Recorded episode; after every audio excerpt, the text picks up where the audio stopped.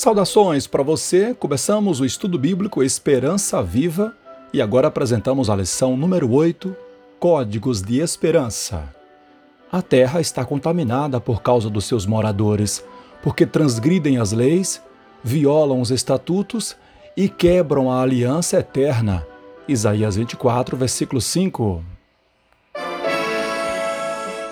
Vivemos em um mundo onde as pessoas não são bem educadas a conhecer e observar leis. O resultado dessa cultura é uma sociedade cada vez mais delinquente e desequilibrada.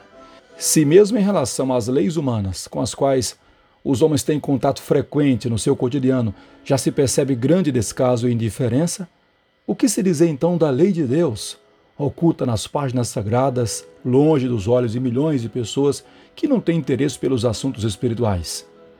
Por conta dessa realidade, nosso mundo está cada vez mais inseguro, perigoso e até ruim de viver. Qual é a importância da lei de Deus em nossas vidas? Vamos ver o que a Bíblia tem para nos responder. A primeira pergunta é: qual a importância da lei na vida do cristão? Em Romanos, capítulo 3 e o versículo 20, lemos: Porque ninguém será justificado diante de Deus por meio das obras da lei pois pela lei vem o pleno conhecimento do pecado. E em Romanos capítulo 7, versículo 7, que diremos então? Que a lei é pecado? De modo nenhum. Mas eu não teria conhecido o pecado a não ser por intermédio da lei, porque eu não teria conhecido a cobiça se a lei não tivesse dito não cobice. A importância da lei na vida do cristão hoje é revelar o pecado. Pergunta número 2. Depois que a lei revela o pecado, como o pecador é purificado?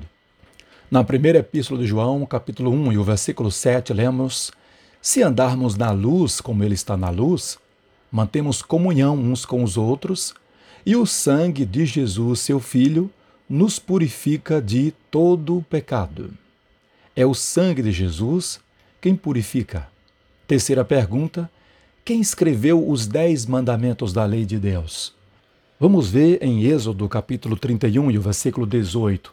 Quando o Senhor acabou de falar com Moisés no Monte Sinai, deu a ele as duas tábuas do testemunho, tábuas de pedra, escritas pelo dedo de Deus. Pergunta número 4. Os transgressores da lei herdarão o reino de Deus caso não se arrependam? 1 aos Coríntios, capítulo 6, versículos 9 e 10 diz: Não se enganem, nem imorais, nem idólatras, nem adúlteros, nem afeminados, nem homossexuais, nem ladrões, nem avarentos, nem bêbados, nem maldizentes, nem roubadores herdarão o reino de Deus.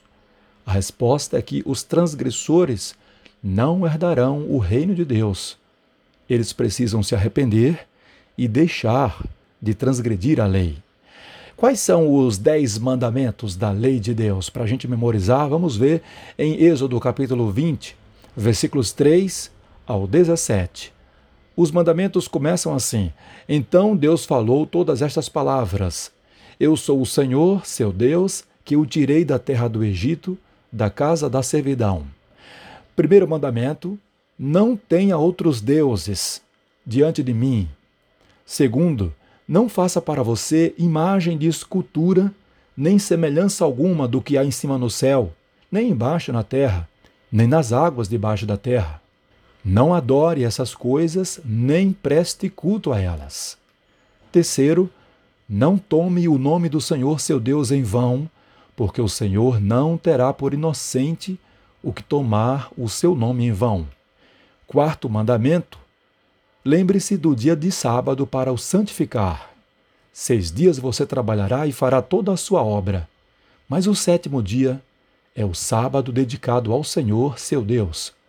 Porque em seis dias o Senhor fez os céus e a terra, o mar e tudo o que neles há, e ao sétimo dia descansou.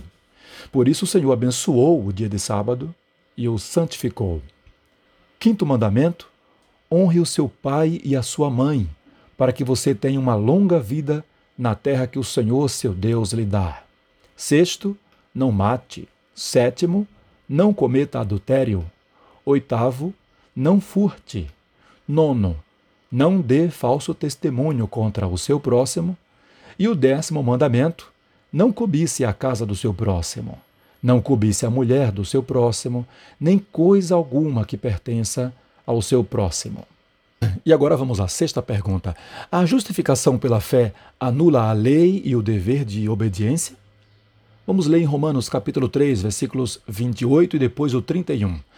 Concluímos, pois, que o ser humano é justificado pela fé, independentemente das obras da lei. E o versículo 31 diz: Anulamos então a lei por meio da fé?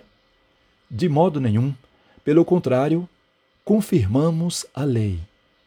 Embora Romanos 3,28 deixe claro que a justificação é por meio da fé e não pelas obras da lei, o versículo 31 deixa claro que isso não é justificativa para transgredir a lei de Deus. Sétima pergunta: Jesus veio para abolir ou para cumprir a lei? Mateus capítulo 5, o versículo 17 diz assim: Não pensem que vim revogar a lei ou os profetas. Não vim para revogar, mas para cumprir. Pergunta número 8.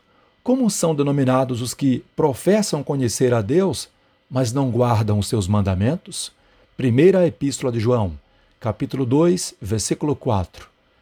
Aquele que diz, Eu o conheço, mas não guarda os seus mandamentos, esse é mentiroso, e a verdade não está nele. E a última pergunta, número 9. Por que devemos guardar os mandamentos ainda hoje? Eclesiastes, capítulo 12, versículos 13 e 14. De tudo o que se ouviu, a conclusão é esta: tema a Deus e guarde seus mandamentos, porque isto é o dever de cada pessoa. Porque Deus há de trazer a juízo todas as obras, até as que estão escondidas, quer sejam boas, quer sejam más. Todas as pessoas têm o dever de guardar os mandamentos de Deus, porque comparecerão ao tribunal de Deus, e a lei será a base desse julgamento. E agora o comentário final. Os Dez Mandamentos são a transcrição do caráter do próprio Deus. Seu papel é nos revelar o pecado e apontar para a necessidade do Salvador. Sem a lei não há conhecimento do pecado, e por isso o pecador não sente necessidade de arrependimento nem desejo de mudança. Entretanto, não é a lei quem resolve o problema com o pecado, e sim Deus, mediante o sangue de Jesus. A lei nos condena como transgressores, mas Jesus nos liberta como justificados, pagando o preço de nossa culpa. Entretanto, tendo a dívida paga, não temos brecha para continuar em transgressões, pois morremos para o pecado e cortamos nossa relação com ele.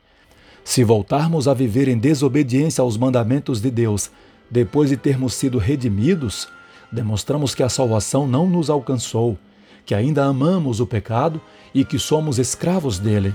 O transgressor consciente revela que não deseja uma mudança no coração e por isso não há propiciação para ele. Veja o que está escrito em Hebreus capítulo 10 e o versículo 26. Está claro para você que, embora a obediência aos mandamentos não garanta a salvação, a transgressão deles torna você culpado diante de Deus?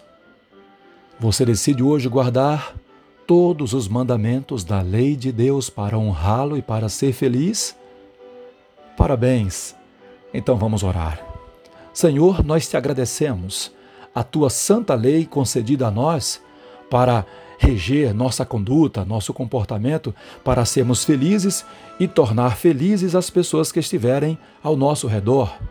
Nós queremos honrar o Senhor e viver para a tua glória. Nos aceite, nos perdoe e nos dê o poder de vivermos em obediência aos teus mandamentos. Em nome de Jesus. Amém. Esse foi o estudo número 8. Aguardo você no próximo. Obrigado por sua atenção e até lá.